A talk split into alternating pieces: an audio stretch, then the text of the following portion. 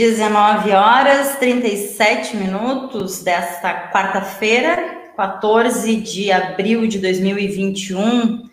Boa noite a todas, todos e todas que nos acompanham, que constroem esse espaço aqui com a gente. Iniciando mais uma live do Paralelo 30, né, Rafinha? Live de número 95. Quase, Política quase e, e sociedade, chegando no centenário, né? Falta pouco. e mais uma edição do Política e Sociedade, né, Rafa? E, e uhum. acho que, que Política e Sociedade tinha que começar ao contrário, o Cristiano tinha que começar colocando a gente no ar, ou dando boa noite, nos apresentando, porque ele está aí, afinal de contas, é, há mais tempo que a gente, né? Cristiano, boa noite, Cris. Boa noite, Rafa. Boa noite, Deca. Jean-Pierre acaba de fazer 1 a 0 para o Grêmio. Aproveita esse Olha, momento. Oh, aproveita esse momento para mandar um abraço para o Gaguinho. É. Não está mais na mesa de som, mas ainda é colorado. Boa tarde a quem, a quem nos acompanha. Né? É a primeira vez que eu participo em abril que teve essa mudança no, né, no paralelo com diferentes horários. Então, estreando aí nesse horário início da noite. Uhum. E, até quando né, foi feito o convite, eu nem me dei conta que era junto com no horário do jogo do Grêmio, começou às 7h15, mas já fui questionado, por isso que não tem problema. É, vou usar, não vou usar mesmo para não dizer rales o Grêmio nesse momento, o paralelo é mais importante. A gente aí imagina, aí tá aquela assim, reflexo da maneira óculos, que der, tá aqui no cantinho do computador. Jogo do Grêmio rolando no óculos. Dá para ver aqui. Inclusive, eu tô prestando atenção. Mentira, Cris. Porque moral, hein, Rafa, que a gente tá, tu tá vendo só? Eu, Com certeza. E, não, mas agradecer mais, um, mais uma vez aqui o Política e Sociedade, já há alguns anos aqui no Paralelo, e também aí a quem nos acompanha. O Rafael Melo já mandou um abraço. O Rafael Melo nos acompanhando lá de Bagé. Então, deixo aí um grande abraço para o Rafael Melo, Obrigadão. Melijo, meu amigo. E acredito que tem aí mais amigos de Bagé, talvez não estejam em Bagé, em Porto Alegre, talvez o Fernando aí que disse que ia acompanhar, grande Fernando, um lutador a galera, também. A galera vai entrando aos pouquinhos, geralmente. Esteja aí nos acompanhando e mais pessoas que aos poucos entrem, alguns também se dividindo aí entre nós e agora a vitória do Grêmio. É isso, né? Alguma, alguma vitória há de ter. Né?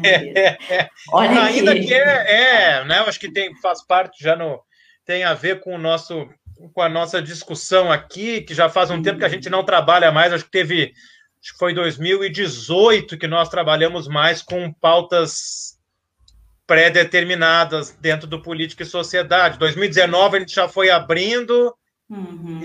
sempre foi aberto. Depois teve, acho que 2017, 2018 que a gente fechou, depois a gente abriu de novo.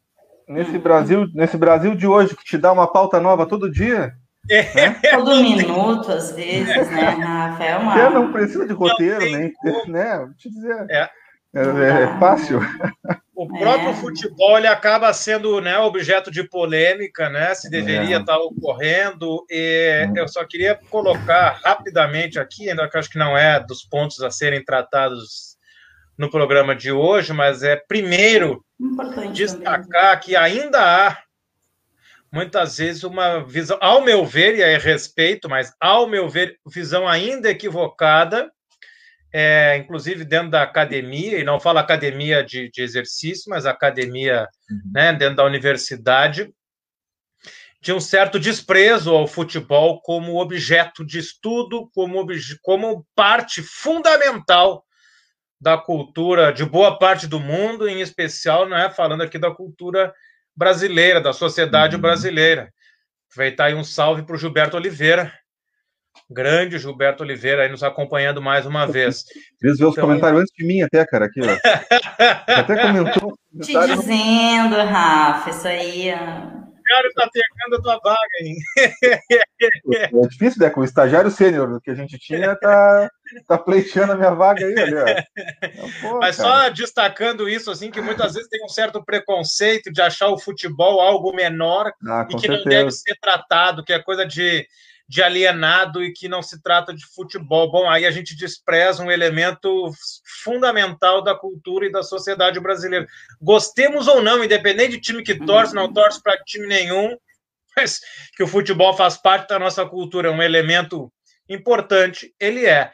Acho que sempre, né, eu como cientista social, acho, né, acho não, eu tenho certeza que o futebol não pode ser desprezado quando a gente quer fazer qualquer análise da sociedade brasileira. E uma outra questão, pegando a partir daí, não sei se vocês acompanharam isso, né, até que ponto, né, tanto a Deca quanto o Rafa, quanto quem nos acompanha aqui na live, é quem acompanha o noticiário esportivo, que ontem pela manhã, acredito que seja notícia ainda de segunda, fim de, da segunda-feira, mas repercutiu mais ontem, que é a Comebol, né, que é responsável pelo futebol aqui na América do Sul, é, ofereceu, teria recebido as 50 mil doses de vacina para vacinar todos os jogadores, comissão técnica, o staff do futebol, de todas as equipes envolvidas nas competições masculinas e femininas é, do futebol que envolvam a Comebol, né, as competições sul-americanas.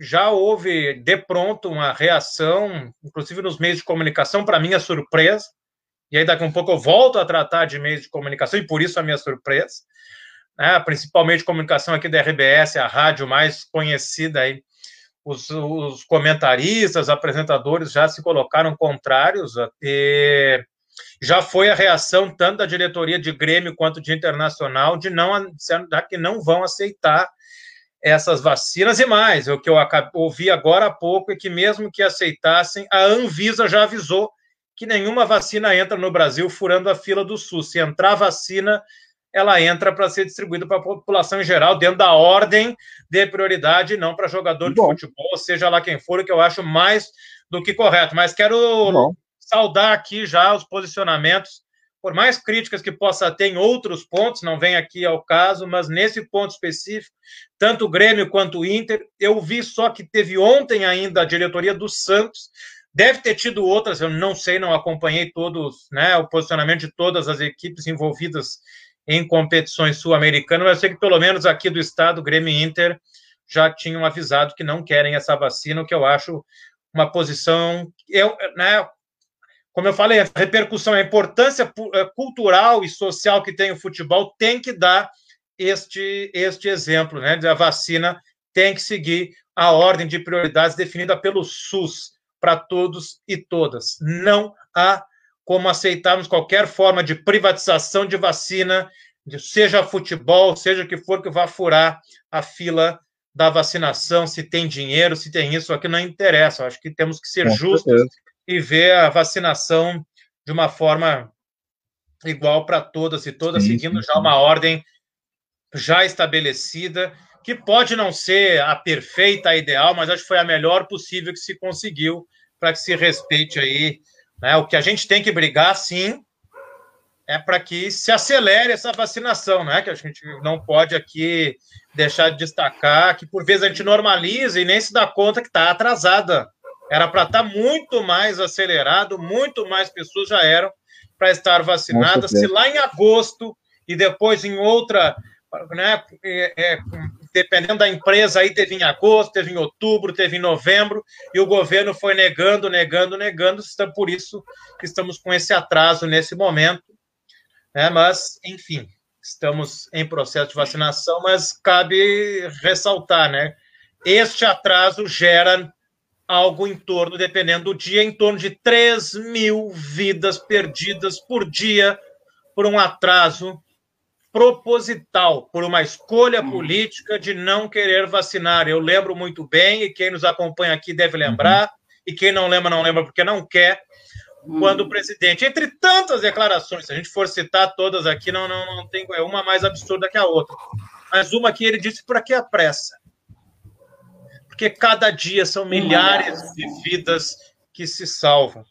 fora as pessoas doentes, fora, fora quem, não, quem não perde a sua vida, mas o sofrimento, as dificuldades, o custo para o sistema único de saúde, que é isso tudo, né? Ou quem tem outras doenças e acaba não tendo leito, não tendo espaço em função do Covid. Então, quanto sofrimento poderia ter sido evitado? E não é por uhum. acaso, e aí já aproveito também com uma outra notícia, eu vou dar uma calmadinha também, pô, eu já entro falando, falando, falando. Não, vambora, vambora esse, esse é o clima. Aí eu vou tomar um chimarrão. Até esqueci do jogo do Grêmio, viu? Mas acho que tá 1x0. E... o Tribunal de Contas da União, hoje à tarde, recomendou uma hum. punição, uma condenação do Pazuello pelo desleixo na coordenação que ele deveria fazer com relação à pandemia. Acho isso muito importante, até porque o ministro Pazuello, o ex-ministro Pazuello, não foi desleixado por conta própria, né? E, aliás, ele se tornou ministro para ser desleixado. E esse, esse era o seu papel. Ele apenas cumpriu uma tarefa uh, a qual ele era ordenado, né? Então, temos, ainda teremos pela frente uma CPI que o governo luta contra, mas uma CPI para investigar né, toda a questão envolvendo a Covid-19 e o combate, ou o não combate à Covid-19 no Brasil. Não por acaso nós somos o epicentro da Covid no mundo atualmente, né? Todas as portas do mundo estão fechadas para nós. Afeta inclusive o futebol, né? uhum. né? Dificuldades aí de aceitar brasileiros em qualquer outro país do mundo é impressionante. Por vezes a gente vai aceitando, vai normalizando, mas não. Nós estamos no completo absurdo. É, ontem, ontem só para finalizar esse ponto, assim, tinha... só para mostrar. Não, não, não. Desculpa, Rafa, o tamanho do absurdo. Não, não. Pensem, vamos pensar uma coisa simples, que boa parte dos países do mundo fez. Ter um centralizar um Ministério da Saúde, uma política coordenada por este ministério com representantes dos estados para coordenar um combate em todo o país. Simples, isso era o mínimo, o mínimo que se esperava de qualquer governo, independente de ser direita, esquerda, o que for, mas nem isso foi feito. E pior, o permanente uh, jogar contra o combate à pandemia, contra o isolamento, contra a máscara, contra a vacina, deboche das mortes. Sim, quantas vezes o presidente debochou publicamente das mortes, como agora ontem debochou na entrevista, dizendo que gastou 2 milhões e 300 mil nas férias e vai gastar mais nas férias, e daí? É esse o nível que nós temos aí, e que, e assim eu encerro, deixo o passo para vocês, o Rafa queria falar, e, infelizmente, não nos causa nenhuma surpresa. Não esperava nada de diferente deste governo. Aquela hora eu ia comentar só que eu tinha lido ontem uh, que o governo francês tinha suspendido, se não me engano, todas uhum. as os voos, né, a permissão de voo de entrada no país e saída, vinda para cá, toda a relação com o Brasil ali, né? E acho que essa é uma tendência que deve se seguir por outros países da União Europeia, provavelmente tá, nas próximas semanas, porque o Brasil Uh, a cepa que a gente tem aqui, né, no, no, norte do país, é considerada uma das mais perigosas até agora, aí, com uma transmissibilidade gigantesca, né, e uma alta taxa de letalidade. Então, e, e a gente tem que é, informar, e para além do informar, que isso já está informado, né, Rafa, a gente precisa seguir repetindo e argumentando, né, sobre algo que é, entendo que tem é, termos e, e, por vezes, até um, um, certo conhecimento específico, mas tem sido noticiado, falado, acho que de uma forma bem didática, né? Uh, e penso que, que, tem muito a ver com isso que o Rafa trouxe e com né, o Cristiano disse assim, só não, não percebeu ainda, né? Quem não quer perceber, ah, porque Tá complicado. O Rafa trouxe uma notícia. Eu é. quero trazer uma depois aqui, mas essa aí uh, ainda está dentro dessa questão e desse tema que é estamos passando vergonha internacional. É. E, assim, e, e, e, a França. Somos uma né, ameaça, né? É, acho importante trazer, mas a gente tem a compreensão de que não é apenas a França. A França é um exemplo. Sim, exatamente, exatamente. Mas ontem no, né, no, no parlamento francês fomos objeto de chacota quando o primeiro-ministro falou do Brasil e da hidroxicloroquina foi motivo de risada no parlamento francês. E aqui quero também já só abrir um parêntese. Não é porque é a França, seja qual for o país, uhum. né? Eu e o, o Rafa e a Deca sabem aí, eu que trabalho com as questões ligadas às teorias pós-coloniais, então não gosto dessa coisa da gente ser, né, ser, uhum. se colocar aqui como subalterno e achar que a uhum. França é primeiro mundo, nós somos terceiro, não, não é por ser a França, seja quem for, nós nos tornarmos objetos de deboche mundial, além de termos o mundo fechar as portas para nós, é muito triste como brasileiro estarmos vivendo isso que nós estamos vivendo atualmente. É lamentável. Cris, é, é bem, bem complicado lidar né, tanto com essa questão de, de da insistência né, de algumas pessoas, um, algumas, muitas, uh, com intenções, e aí a gente pode dizer que são más intenções, intenções perversas, ou seja lá como a gente queira denominar, mas tem pessoas que sabem é, o que estão defendendo, sabem o tamanho do problema e da gravidade, né, é, que, que vem junto com com a, a forma de, de, atuar ou de não atuar, né, a forma caótica é, do governo federal e dessa política que vem junto com, com o governo federal, né, uh, mas ainda que esteja não só nas mídias daqui, mas também na mídia internacional, uh, bem, é, é, já fomos assunto reuniões internacionais, ONU, OMS, e podemos citar mais vários outros espaços, os próprios próprio Estados Unidos, é, para além da França, e também não vamos colocar aqui os Estados Unidos também, né, Cris, como é, algo a ser uh, temido ou, ou, enfim, que a gente queira atingir, mas é, né, algo muito impactante Sim. que o mundo inteiro enxergue e que algumas pessoas aqui não enxerguem, né? É. Algumas, como eu disse, com intenções e sabendo, né, o que estão fazendo, mas eu penso que é mais, uh, não sei se mais preocupante, mas me surpreende, me, me mexe muito mais comigo quando eu percebo que tem pessoas que ainda se convencem é, ainda que, enfim, eu veja, perceba uma exaustão né, nas pessoas que comunicam e falam sobre isso, um, ainda há pessoas que efetivamente não enxergam, né, escolhem não, não querem enxergar, enxergar né? É, sim, é, é uma, uma escolha, né, por que, que eu posso lidar? Não sei se vocês viram ali, eu estava lendo ontem também. Uh, parece que, agora não me lembro o número exato, tá? Mas foi na casa assim de mais de um milhão. Então, eu não sei se foi um, dois, quantos milhões de pessoas que não retornaram para a segunda dose da vacina. Um milhão e meio. Um milhão e meio. Boa, Cris, obrigado. Um milhão e meio, então, de pessoas que não retornaram para tomar a segunda dose da vacina, e isso acarreta numa possibilidade Nossa. de que o vírus nessas pessoas desenvolva resistência para com a vacina. É, e cara, isso quanto... é perigosíssimo. Perigosíssimo, quanto... imagina. Uhum. Não, eu fico pensando, é, Guriz, o quanto de desinformação, ou seja, aquela chamada fake news. Ah, uhum. Lara, Lara Facioli teve aqui com a gente, Cris, mês passado, falando sobre fake news também. Ela estuda essa área, né, da, da sociologia digital, bem bacana. É, aliás, a Lara falou sobre desinformação e ela explicou por que não chamar de fake news, inclusive. Mas o termo popularmente conhecida, que viralizou, né, é a fake news, para as pessoas entenderem do que, que a gente está falando, né.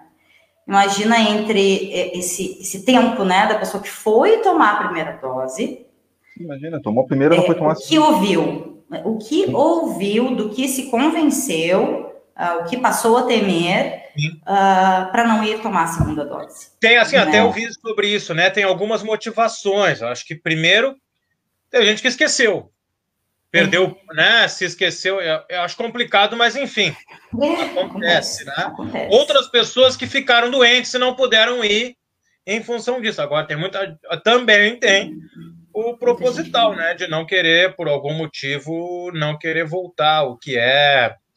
O que e é também, preocupante, né? E também não podemos descartar né, desse número bem significativo Uh, pessoas que, e aí vão dizer que pode ser uma teoria da conspiração, mas pessoas que podem sim ter ido tomar a primeira dose é, e intencionalmente não retornaram para tomar a segunda sim, dose. É, porque sim. a gente está cheio de justiceiro. É uhum não sei, justiceiro homem-bomba, pode ser assim, não sei se estou cometendo alguma gafe. Não, é... mas é, é isso. Precisa dar uma respirada boa... fundo, não sei. É uma boa, acho que é uma boa, é uma boa analogia, né? Porque é, por que, que é o homem-bomba? Porque ele se mata e mata outras pessoas junto, né? Essa é, é, é o suicida coletivo, é esse é. sentido, né?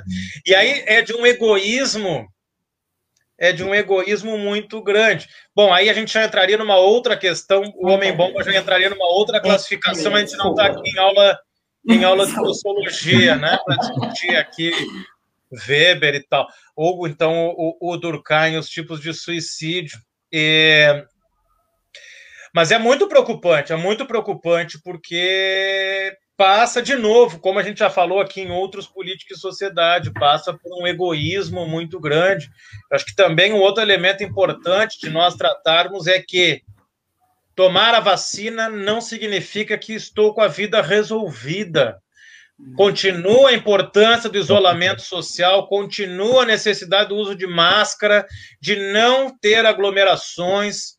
Então, o quanto as pessoas não entendem ou não querem entender né, os problemas graves. Nós estamos há mais de um ano já, passando há mais de um ano tentando. Esses dias ainda vi um, um vídeo do, do, do Atila e a Marino, acabou se tornando um popstar aí da pandemia, Sim. que infelizmente, por vezes, né, é, é, o trabalho dele é, é, é de dar murro em ponta de faca, mas eu gostei da analogia que ele utilizou, de ver como uma, um, uma casa pegando fogo.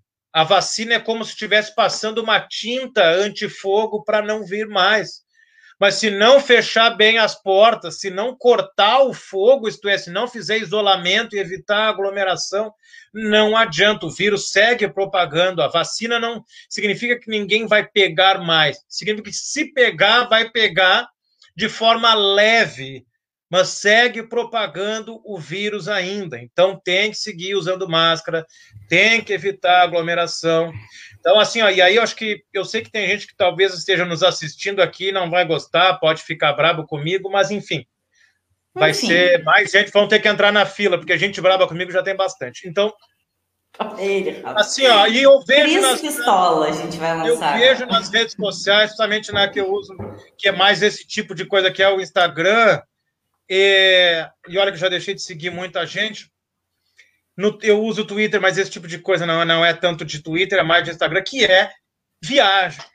Tudo isso que nós estamos acontecendo, o que tem de gente que se coloca como preocupado contra, contra aglomeração, mas sai a viajar, passar, curtir, e também é uma forma de levar o vírus de lá para cá, passeando junto. Talvez, é, eu sei que é bom, eu sei, que, eu sei que pacote de viagem nesse momento está barato, a hospedagem está barata, né?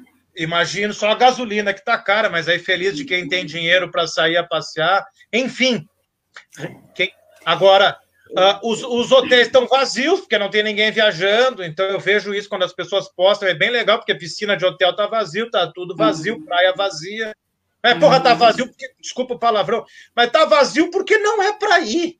Sim. Não e porque tem uma galera. E depois ah. bater palma quando a Rádio Gaúcha faz campanha. Desculpa, não era para falar o nome da rádio, mas a Rádio Gaúcha faz campanha de bater palminha para profissional da saúde. Mentira! Desculpa, eu tô, já me empolgo aqui, fico. É um de um cinismo é a mesma rede de comunicação que, assim como outras pessoas, e talvez mais gente braba comigo aí na sequência, que defendem como hoje vergonhoso a posição da, da empresa de defender a volta do ensino presencial imediatamente nas escolas. E aqui eu, quero, me solidarizar às colegas, aqui falo em nome da, da Andréia, e em nome da Andréia, fazendo como evento, assim, né, em, em nome da Andréia, eu me, me, me, me, refiro aqui a todos e todas que trabalham na rede pública é, estadual, que hoje a, a Rosane de Oliveira, comentarista de política da Rádio Gaúcha, enfim, da RBS, Está aí, ó, a insistência de alguns dirigentes sindicais em só retomar a aula quando todos estiverem vacinados não tem precedente no mundo civilizado. Então, eu quero. Pode deixar aí, eu quero fazer uma análise breve desse comentário. Primeiro, legal, legal. eu desrespeito aos colegas que estão há muitos anos na luta para defender uma educação de qualidade nesse país e no Rio Grande do Sul. Eu tenho muito orgulho de ser diretor sindical, eu tenho muito orgulho de ter sido por dois anos e meio, quase presidente da APROFURG, Sindicatos Professores da FURG e do IFRS Campus Rio Grande, e de estar na luta com as companheiras e companheiros do CEPERS e também do Sinterg, aqui do município de Rio Grande, e também do Simpro. Né? Então, do Sinterg, aí deixo um abraço né, para a Suzy, para a Doris, e também para o Simpro, para a Marlene, que, se eu não me engano, é agora atual coordenadora, para o Ivo também, que muito tempo foi o coordenador do Simpro o quanto se luta para defender uma educação de qualidade e que respeite a vida das pessoas antes de qualquer coisa. Eu fiquei uhum. sabendo com esse comentário aí o quanto a Rosane de Oliveira é uma profunda estudiosa da história mundial para saber se isso tem precedentes ou não no mundo civilizado. Aliás, o próprio conceito de mundo civilizado já mostra um completo desconhecimento do estudo da história para poder fazer esse tipo de afirmação. Talvez se ela tivesse uma educação de qualidade, como a sua PERS defende, ela não faria, não falaria tamanha besteira e não seria tão desrespeitosa com quem trabalha na educação. E aí eu quero ainda completar com dois elementos muito importantes. Primeiro, professores e professoras da rede pública e da rede privada estão exaustos, trabalhando como nunca o trabalho de maneira remota, como está acontecendo há um ano quase, em alguns lugares já faz um ano, mas teve aquele período ainda de adaptação até definir como ia ocorrer nas escolas, nas universidades. Os professores e professoras, e tem muito estudo já sobre isso, e nós acompanhamos isso pelo ANDE, Sindicato Nacional, pela Profurg também, e já temos estudos aí feitos também nos estados, em várias cidades, o quanto é desgastante e o quanto tem colegas, professores e professoras sofrendo e muito. Então, achar que professor não está trabalhando, como ela já falou também, chamando professores e professoras de vagabundos, é uma falta de respeito com uma das categorias mais importantes desse país, que é quem faz a educação. E, aliás, quando se decide sobre, ou quando se discute na empresa em que ela trabalha, se deve ou não retomar as aulas, quem menos é ouvido são os professores e professoras, que deveriam ser os primeiros a serem ouvidos. Então, e que estão trabalhando exaustivamente, de uma forma precária, difícil, mas se virando para fazer o melhor possível em meio a tanta dificuldade. E outro ponto importante: quando se defende o não retorno às aulas presenciais, não é apenas, e o que já é bastante coisa, defender a vida de professores e professoras, é a defesa da vida de estudantes, de funcionários das escolas, de motorista de ônibus, de van escolar, de lancheria, das, dos familiares de, prof, de todos esses citados, dos familiares de estudantes, familiares de professores e professoras, de funcionários e funcionárias, de motoristas, e todos envolvidos em todo o processo educativo. Então, mesmo que ela tenha discordância, o que eu posso não gostar, porque eu acho um absurdo, no momento em que se está defendendo mais do que o isolamento, o lockdown, que infelizmente nós nunca tivemos e não teremos, pelo jeito que a coisa está, que se defenda que a gente se aglomere dentro de salas de aula nesse momento. E além de pensar isso, ter uma fala tão desrespeitosa com professores e professoras e quem os representa, defendendo a categoria e defendendo a educação. Mas a gente sabe que né, faz parte do discurso da empresa da qual ela trabalha, tem que agradar o patrão, enfim, faz parte da. A gente sabe como funciona a grande comunicação no nosso país e no mundo. E, lamentavelmente, eu, não, eu parei de acompanhar no fim da tarde, eu não sei a que ponto anda a discussão do PL 5595 na Câmara dos Deputados hoje, que era justamente para tornar a educação um serviço essencial, portanto, obrigando o retorno às aulas. E aí, desculpa, só mais um ponto ainda. Vai, Cris, lamentável vai. declaração do governador Eduardo Leite, que é praticamente sócio da, da, da RBS, que não pode falar mal dele de jeito nenhum, que ele disse que vai, como é que é, é, é usar todas as forças. Não foi essa expressão, até se alguém aqui puder depois, é, é, é, será incansável, vai lutar até o fim, mais ou menos isso. Se não foi essa alguma dessas expressões, mas algo que represente isso, para o retorno presencial das aulas. O que significa ajudar na morte de mais gaúchos e gaúchas. Eu entendo a dificuldade de muitos pais responsáveis que precisam trabalhar com os filhos em casa também é um problema, mas não se resolve um problema criando outro, piorando a situação, aglomerando pessoas em uma sala de aula, em uma escola. O Cris. Uh... Vou tomar um chimarrão aqui, parar de falar. Um chimarrão. O, o, o Independente Del Vale empatou o jogo e está no intervalo. Oh, deve ter dado uma. Né? É, mas eu estava tão empolgado aqui falando mal. Aí. uh, eu fiquei, né, em alguns pontos assim, pensando, e quando tu diz, né, que também não, não consegui em tempo aqui pesquisar em que pé ficou essa proposta, né, de tornar é, né, o, o, ensino, a educação, enfim, um serviço essencial. E, e, e aí eu pergunto, perguntaria naquele momento essencial para quem? E a gente sabe é, é, que a essencialidade tem a ver com o capital, com os interesses é, da, da da máquina, né, do, do, sistema financeiro. Obviamente, a gente compreende que tem, é, é, enfim, pequenos negócios, uh, né, todos e todas estão sendo atingidos por isso, mas se relativiza muito vidas e aí a gente precisa voltar e é, reafirmar, usar outra abordagem, quem sabe outras palavras, e a, o argumento da, da, da, enfim, da galera acaba sendo xingar o Lula ou várias outras coisas. E, e podemos falar do Lula também, até porque não tivemos política e sociedade. Exato, exato. Até, né, desde os, os últimos desfechos um, em relação ao caso do ex-presidente Lula, ao STF, Uh, não sei se estava aí na tua ordem de, de coisas para abordar, mas acho que é importante, né? Dar uma passadinha. Acho que por dois, por dois, dois motivos. Estava acontecendo agora ali o julgamento, no, acho que foi paralisado, né? foi paralisado. Se não me engano, é. ficou para quinta-feira, mas... Isso, na quinta, mãe. Acho que aí temos dois, pelo menos dois elementos aqui importantes, né?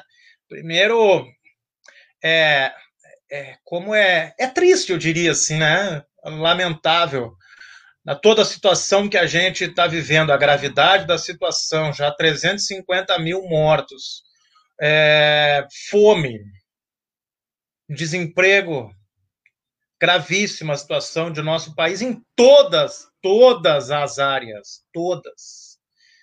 E aí, quando a gente faz a crítica, quem defende isso tudo que está acontecendo, a única forma de responder é falando e o Lula.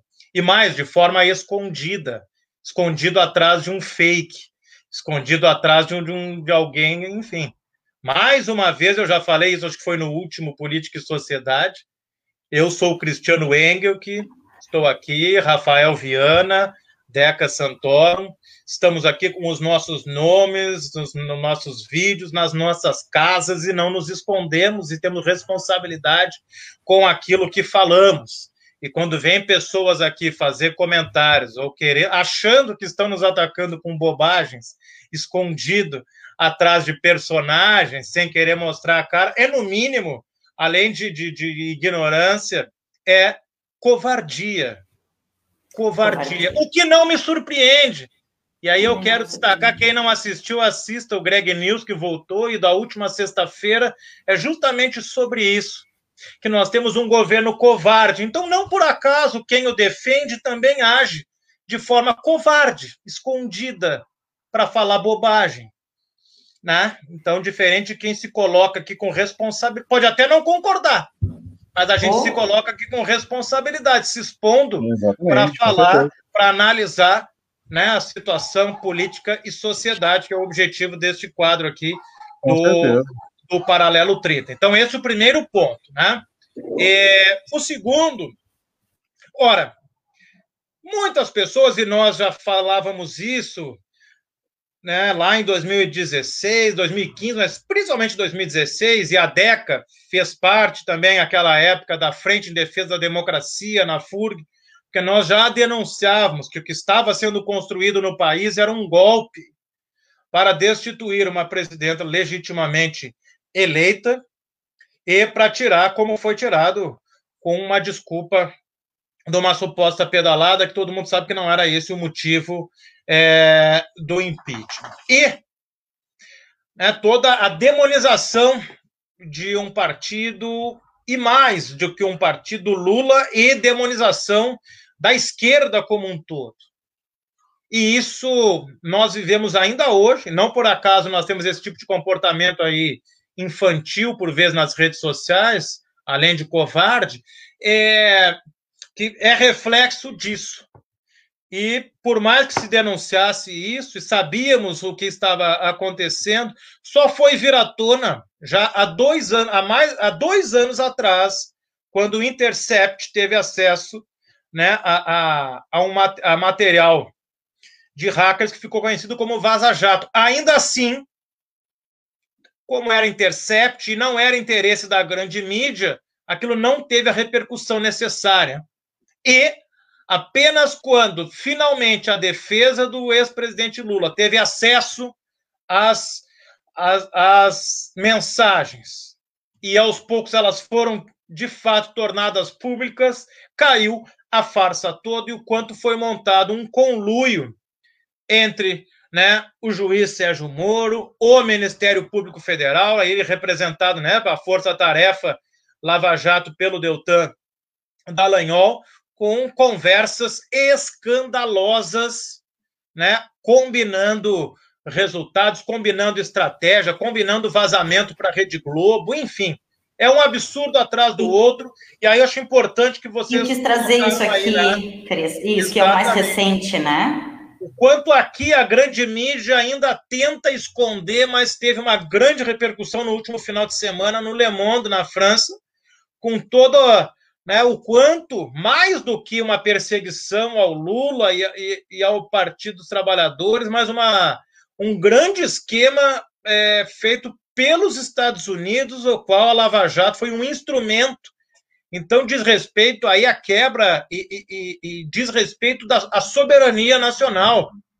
Ainda tinha aquela proposta do fundo de bilhões que eram eles que iriam administrar. Então, é um absurdo enorme que se sabia, mas não se tinha como mostrar à época e que agora está vindo à tona, e por isso, né, é mais do que claro que era, uh, era extremamente parcial o posicionamento Exato. do juiz. Né? Ele se colocava, inclusive, como herói, era Lula versus Moro, quando na verdade não era esta, nunca era, nunca deveria ter sido uhum. esta é a questão. Né? Tá aí o Rafa, que é advogado, nem né, sabe bem o quanto há, é lamentável para quem trabalha né, na área jurídica assistir um, uma situação vergonhosa como esta, que agora vem à tona aí, todo o escândalo e, da Lava Jato. É, e quanto uh, se falou né, que, bem, a, a Lava Jato, e obviamente nós não estamos falando em uh, investigação, né, ou, bom, uma operação que investigue está errado. Não, não, é disso que a gente está falando. É, o quanto a gente trouxe, é, e, e, pelas situações que a Petrobras passou e que várias outras empresas passaram, o quanto a gente disse a Lava Jato, é, tem um propósito, está uh, se mostrando cada vez mais com um propósito político, é, quebrou empresas, uh, e as pessoas, é, né, pessoas que queriam entender diferente ou que, que sabiam que, que efetivamente era aquilo, mas estavam a serviço aí de um, de um outro é, programa. É, né? Exatamente. Né? É, é, aí agora, agora sai na, na mídia internacional, mais uma vez. Aí a gente fica, tá, mas quanto, quanto a gente falou isso e o quanto ouvimos, e penso que até hoje, né, a gente pode perceber que até hoje pessoas vão contestar, né, por mais que esteja tudo ali. Gente, é, vamos, vamos buscar informação, vamos ler, investigar na internet, né? Buscar se o site, independente dele ser mais ligado à direita ou à esquerda, ou seja o que for, se ele é um site que tem é, fontes, se tem jornalistas, se tem profissionais realmente é, responsáveis, né, por aquilo que estão noticiando, ou se é uma grande farsa sensacionalista, que é o que a gente mais é. tem visto por aí. Né? Olha, então, Deca, é... outra, se informar em canal de YouTube só por aí, né? Vai procurar justamente é. os profissionais, né? Veículos de comunicação com profissionais habilitados, né? Que tem um registro, é. pelo menos. E além, de além de blogueirinho, blogueirinho fazendo informe, né? Acho que são duas. Primeiro, assim, além de buscar informação adequada, é, eu faço um convite a fazer um, um exercício de reflexão. Por que, que algumas corrupções são aceitas e outras não? Estamos aqui falando majoritariamente para o município de Rio Grande. Por que, que as mesmas pessoas que babam muitas vezes de ódio, e esse é um problema também, transformar isso em ódio, em função do ex-presidente Lula e do Partido dos Trabalhadores, sabendo-se que foi todo este conluio, mas votam tranquilamente em pessoas que têm condenações com provas, com processo claro, e, e aí não tem problema algum.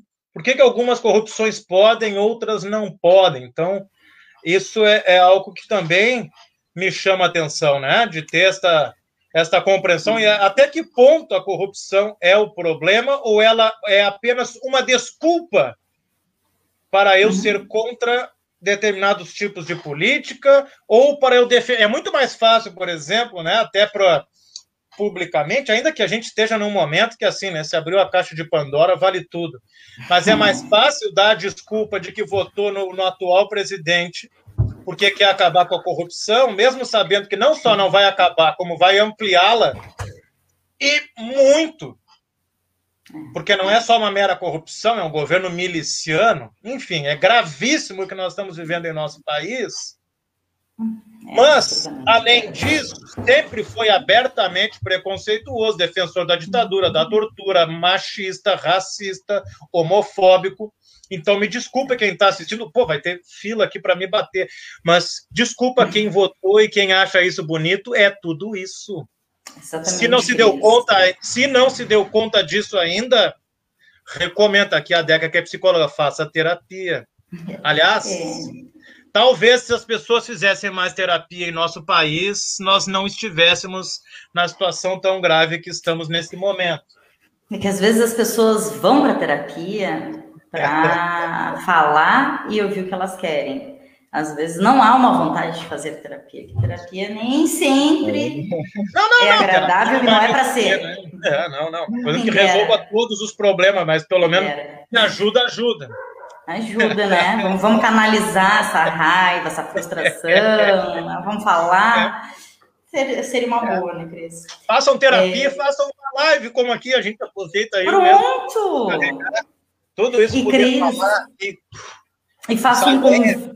Não, e faça um convite também uh, para que se realmente né, a gente tiver aí, é, né, espectadores, né, pessoas atentas aí que não estão curtindo o que a gente está falando, também faça um convite, que façam essa live, mas fica um desafio que seja sem cuspir ódio, porque a gente não está odiando, nem xingando, nem cancelando é. ninguém aqui, viu, gente? É verdade. E sobre o Lula, Cris, eu queria só fazer um comentáriozinho resgatar. quando tu disse é, por que, que algumas corrupções, por que, que há essa relativização, né? Ah, a gente acabar com a corrupção. Mas aí chega em algumas situações, em algumas instâncias, assim como é, vimos e temos o exemplo aqui de Rio Grande, há uma relativização, né? Vamos, vamos voltar, porque a gente também ouviu uh, isso em alguns momentos. Uhum. Ah, mas é porque é o Lula, então não pode. E vamos é. relembrar, isso falando de Lula ou de qualquer outra questão, em todo esse trajeto, falamos em Dilma que foi golpe, e tá aí, Temer que foi golpe mesmo.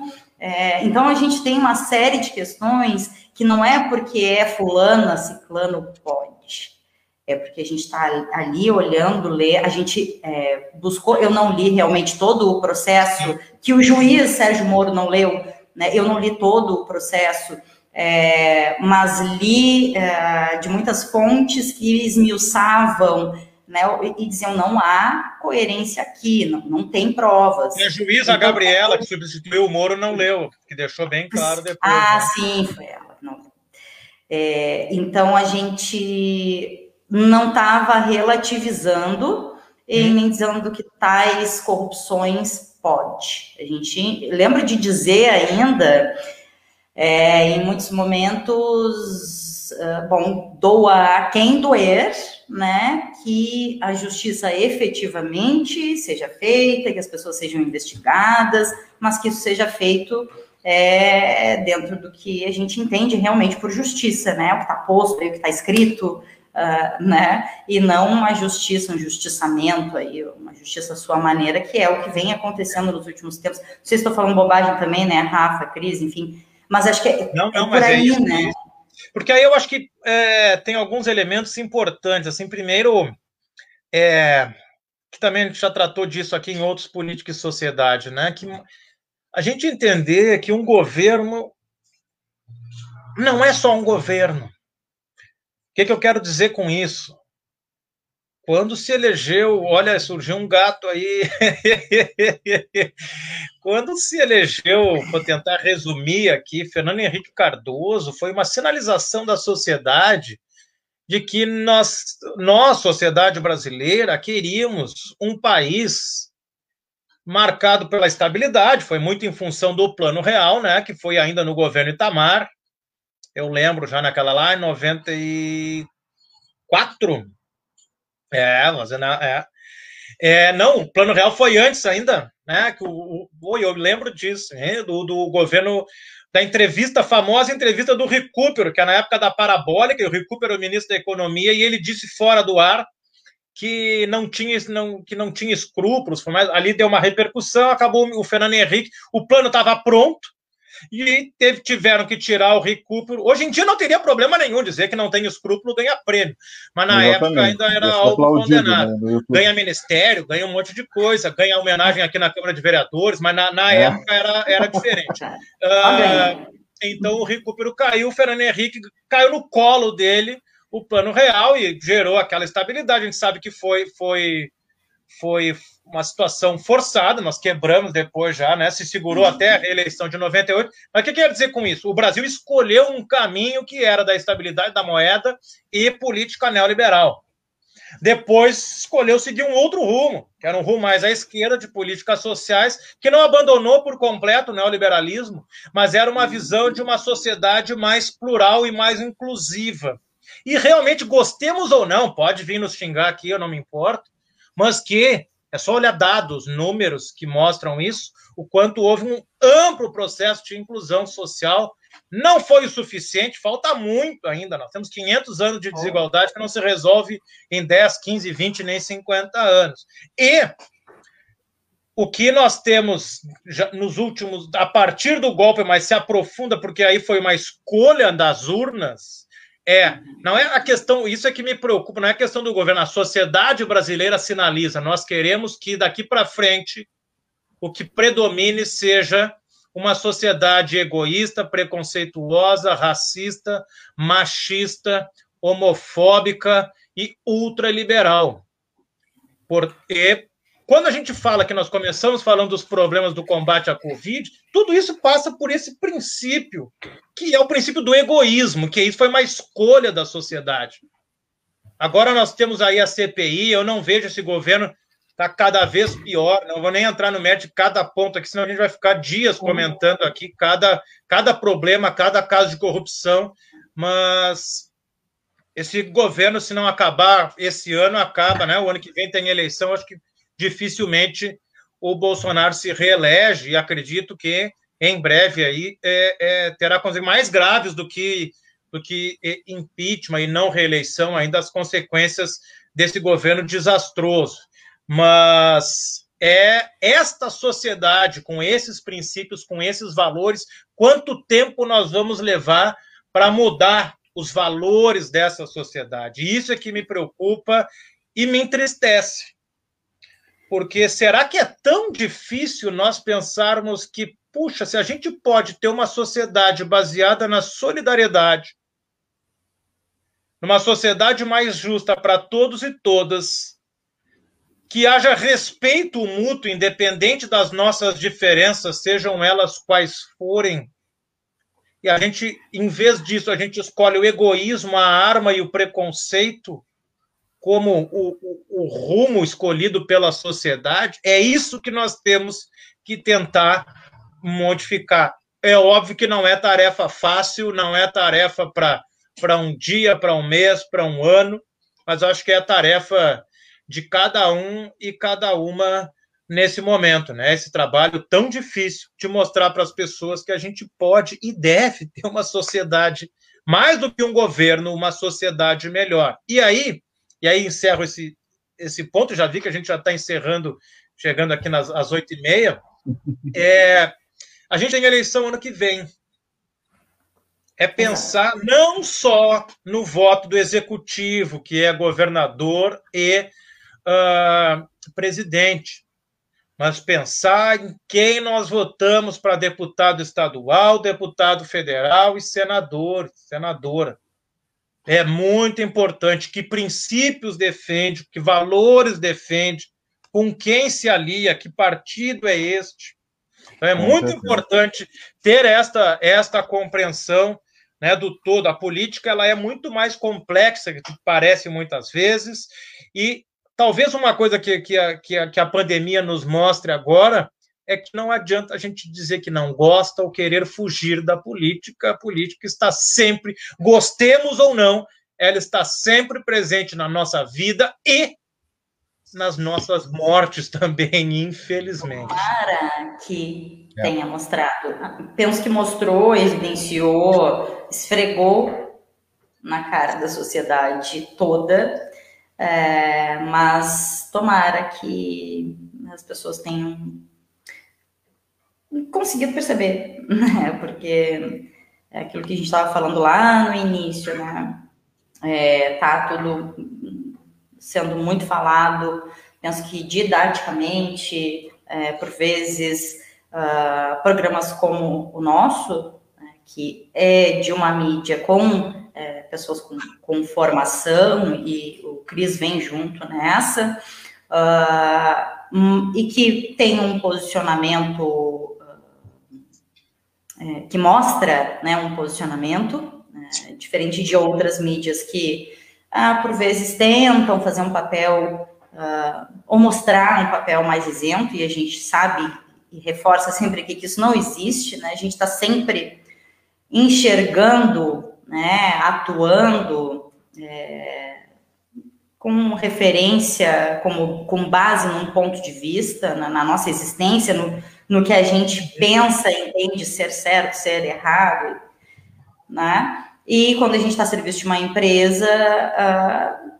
a gente se alia e se alinha ao pensamento né, daquela empresa também. Ou se não, a gente se cala né, para reproduzir aquilo, mas está reproduzindo sim sempre um posicionamento.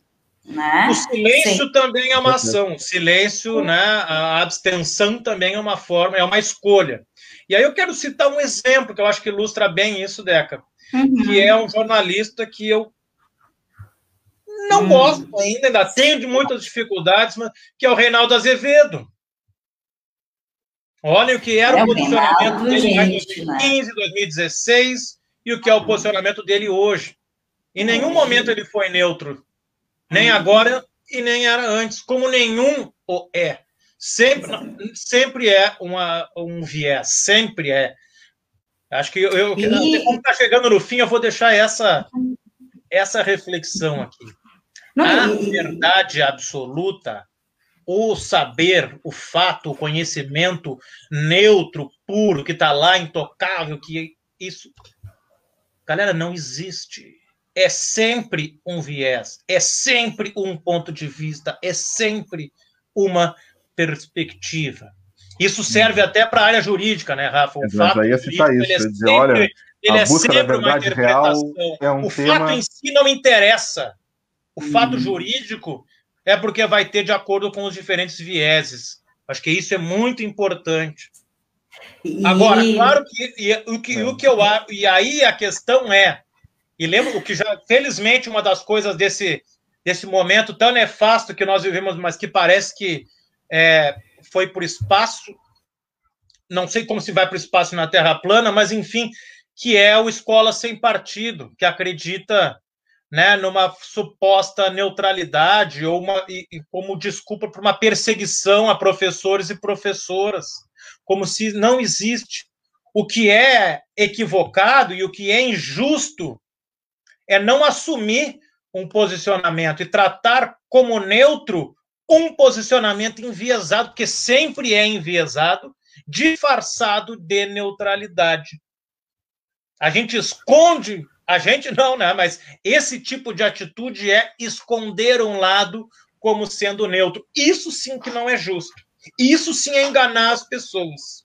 É assim, eu sei que o Rafa quer falar, Rafa, só vou, é rapidinho, só vou dizer assim, ó, é, que não vamos, óbvio, achar o bode expiatório grande, responsável, porque penso que nem uh, o governo que aí está, né, em âmbito federal, é o grande responsável é, pela, como diria uma colega professora da FURI, colega tua, no caso, Cristiano, aposentada já, Zezé Chaplin, uh, uma vez a Zezé disse, isso aqui tá uma selvageria, e eu penso que, que não sei, daqui a pouco, né, o Cris vai trazer uma outra análise, né, de alguns conceitos e vai desconstruir, mas eu, eu, adotei, assim, né, me identifiquei com essa coisa de, de gente, que selvageria é essa?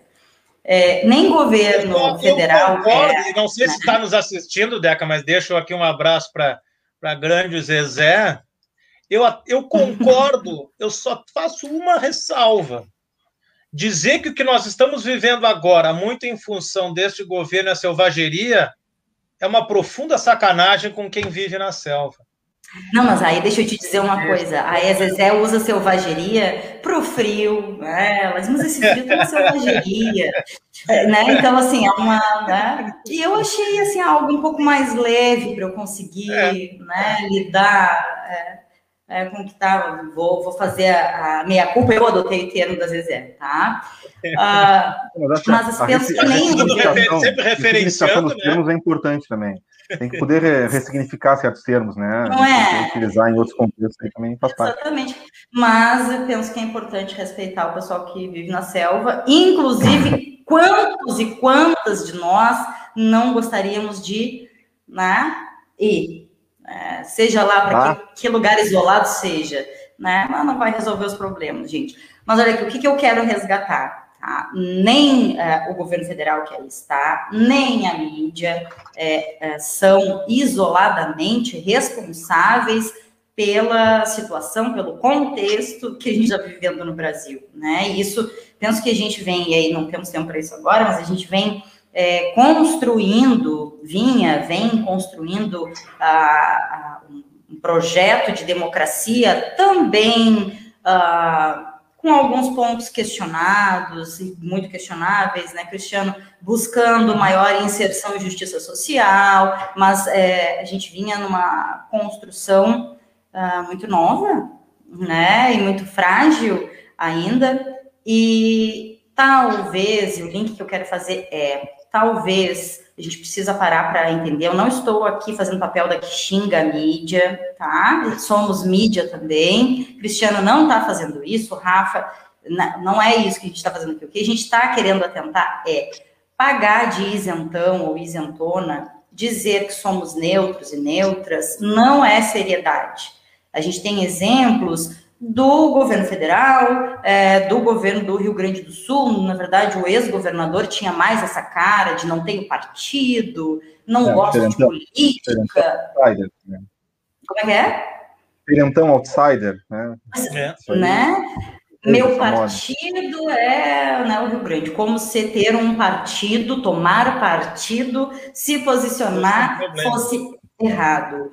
Né? A gente tem aí um presidente que entra por um partido, ah, tem um presidente, enfim, né? O, ah, o Brasil elegeu um presidente por um partido é, e ele já não está mais nesse partido há muito tempo, passou a perna no partido, o partido passou a perna dele, nele, não sabemos uh, quem passou mais a perna em quem, e, e a gente está convivendo com essa é, possível compreensão, seriedade uh, quando as pessoas, as mídias, os políticos se colocam como isentos e não uhum. existe forma de ser isento. A gente está sempre enxergando é, né, por alguma ótica, sendo ela é, certa ou errada para outros olhares, mas é a forma como a gente enxerga. Não tem como então, comunicar diferente. Fala, Rafinha, desculpa. Não, eu só quero, vou só largar um link na tela para dizer para vocês que na selva não está muito melhor. Ai, gente. Só, oh, só, é. só para vocês saberem, tá? Que o índice de desmatamento está ah. maior, mesmo com o programa, para tentar evitá-lo. Tá? Então não está muito melhor na selva, não. Ô, oh, Rafa, achei que ia então, terminar uma notícia boa, Rafa. Não, é difícil esse Brasil, né, Deca? Eu tenho que mudar para Nova Zelândia, se quer notícia boa no final do programa. A gente vai ter que ir para outro lugar. tá ruim. Tem a tá ver, ruim. mas tem a ver com o que a gente, né? Muito a ver com o que a gente está falando, que pegando, seguindo ainda, e aí agradeço aí a Zezé por esse, né, esse conceito. Zezé deve ficar brava, porque, pô, sai, me aposento, sai da universidade, vão tratar como conceito, querem academizar tudo. É... Mas o que, que a gente vive? Então, vamos usar a analogia, né, que é uma selvageria o que nós estamos vivendo. E aí se busca resolver a selvageria fazendo o quê? Tocando fogo e matando todo mundo. É essa forma de resolver? Ou vamos pensar, bom, galera, nós estamos aqui na selva com vários problemas. Como é que a gente pode resolver de forma que fique bem para todo mundo? Essa é uma outra saída, no mínimo, o mínimo do mínimo, que é o que a gente deveria fazer, mas estamos, infelizmente, que a realidade nos coloca hoje é algo distante disso, lamentável, lamentável, né? No meio disso tudo, a preocupação do governo é, é decretar né, ampliação do acesso a armas e outras coisas do tipo. E uma outra coisa que aí não vai dar tempo da gente discutir hoje, mas quem sabe aí no próximo Política e Sociedade a gente trata, que é a falsa polarização que se cria, que se diz que nós vemos uma polarização, porque aí volta esse discurso, quando a Deca falou do ex-governador José Ivo Sartori, aquela, aquela coisa, meu partido é o Rio Grande, eu estou acima do, dos dois lados, do bem e do mal, que é um princípio que eu me lembro do ex-governador Tarso Genro ter falado isso na, no último debate, isso é a semente do fascismo, achar que eu sou o dono da moral, eu estou acima dos outros e, portanto, sou o diferentão, sou o isentão. Isto é também o que a gente vive nesse momento. Olha aí a definição de selvageria. Eu quis é... trazer, desculpa, eu quis trazer, porque fala, olha lá, a gente está eh, terminando, né? E fala, ah. olha ali o, o número dois, estado da sociedade entre os selvagens, rusticidade, incivilidade. Daí lembrei da citação da, é. da, da, colega, e não colega minha, colega do, do Marcinho, é, que falou em é, civilidade, né? é, trouxe civilidade é. no conceito dela ali. Então, é, esse sei. conceito mesmo aí já teria que ter ser revisto. A gente vai ficar. Que eu fiz, Rafa? Uma hora e eu acho que isso vai causar o cancelamento do Google aí, no cenário do Google. Que quem vai agradar os selvagens e os. Rafa, uma hora e quatro de live e eu resolvo apresentar Oi. um conceito na tela ah. com um sociólogo, cientista político, daí o conceito da selvageria. Aí deu, acabou o Brasil. Cristiano, qual é o placar? O placar é um a um ainda, aqui, pelo meu grande atraso, que é aqui que eu estou acompanhando pela internet. Mas vamos ver, acho que é um a um ainda. Olha. Não, aconteceu alguma coisa. Ó. Oh. Olha aí. Hum. Vamos ver o que, que tá aconteceu. escondendo o jogo. Repórter, isso. Vocês não estão vendo nos meus olhos. não, não estou vendo. ai, ai, muito não, bom, muito pelo contrário, o gol do Del Valle, o Grêmio vai ser eliminado. Olha que tristeza, hein? Alegria de tristeza de outros, como eu, por exemplo. Quanto? Quanto ficou? Dois a dois. Passasse melhor no paralelo do que assistindo esse jogo. Se tivesse exatamente, exatamente. Agradeço a vocês aí por me permitir uhum. não ter assistido o jogo, viu? Pois é. Mas temos, temos, segundo, temos segundo tempo ainda? Tem, né? Estamos no segundo tempo. Já vai é. acabar, eu acho. É. Que o Grêmio agora Ô, tem gente. que fazer 4 a 2 senão não passa. Eita, então, é 4, é. é. é. Fechou o olho da gateada, mas enfim. Isso, ó, paralelo 30 foi uma solução melhor para ti. É isso, nas quartas não assistam jogo, assistam Paralelo 30. Paralelo 30, bem melhor. Está encerrando, né? Ah, Cris, Rafa, não sei, Rafa, tu queria colocar alguma coisa não, antes? Não, não, não, já, já acho que é isso aí, falamos, tínhamos para falar, foi bem legal. Quero agradecer quem esteve conosco aí, acompanhando, né? Curtiu, mandou, mandou comentário e agora o pessoal segue assistindo, né? Lembrar que o vídeo fica salvo nas nossas plataformas, fica no YouTube, fica no Facebook, vai para os nossos uh, podcasts, né? No, no Spotify, então nos procura por lá que tu encontra, caso tenhas perdido, né? Pegou o finalzinho e tal, quer assistir desde o início, procura ali no YouTube, no Face ou no Spotify, entre outras plataformas todas que vai, né? Que tu encontra a gente por lá. e era isso. Né, Vamos jogar aqui na tela. Certo, muito obrigado a todos e todas. Obrigado, Deca, Rafa, Aptafurg e quem nos teve a paciência de nos acompanhar aí até o final. Muito obrigado, boa noite. A gente agradece. A gente agradece, obrigadão. E a todas, todos e todas que vêm nos acompanhando, constroem esse espaço aqui. A gente volta sexta, às 13h30, hum. 1h30 da tarde. Correto, Rafinha? Correto. Não, e fica relembrar, acho que não, nunca é demais, que civilizadamente e educadamente são todos, todas e todos bem-vindos a mandar o seu comentário, a discutir, concordando, discordando. Não tem problema. Mas assim, ó, vamos né, sem selvageria, né? Civilizadamente. né? Esses conceitos ficou meio, né, maneira sei, educada, problema. Né? Pode dar a gente consegue conversar, não tem problema. Mesmo, mesmo não concordando, a gente conversa, mas vamos conversar, né? Que aí é mas só se conversa com quem quer conversar, né, Rafa? Ah, é verdade. Quem há a possibilidade. É, é, é exatamente. Quem se apresenta para a conversa, isso é muito. Posso, esse é um ponto Posso citar chave. outra pessoa? Vou citar outra pessoa. Já citei no Política Cita. e Sociedade. Celso Carvalho, colega sociólogo de Cristiano Índio, tá? e por acaso é um dos nossos coordenadores, coordenador da Plataforma Sindicato. Celso Carvalho diz que, dois pontos, conseguimos, podemos dialogar com os divergentes, mas nunca com os antagônicos. Exatamente. Ah, é isso aí. E aí entra a polarização. O fascista não tem conversa mesmo. E aí entra esse lance da polarização, falsa polarização, que a gente vai conversar numa próxima.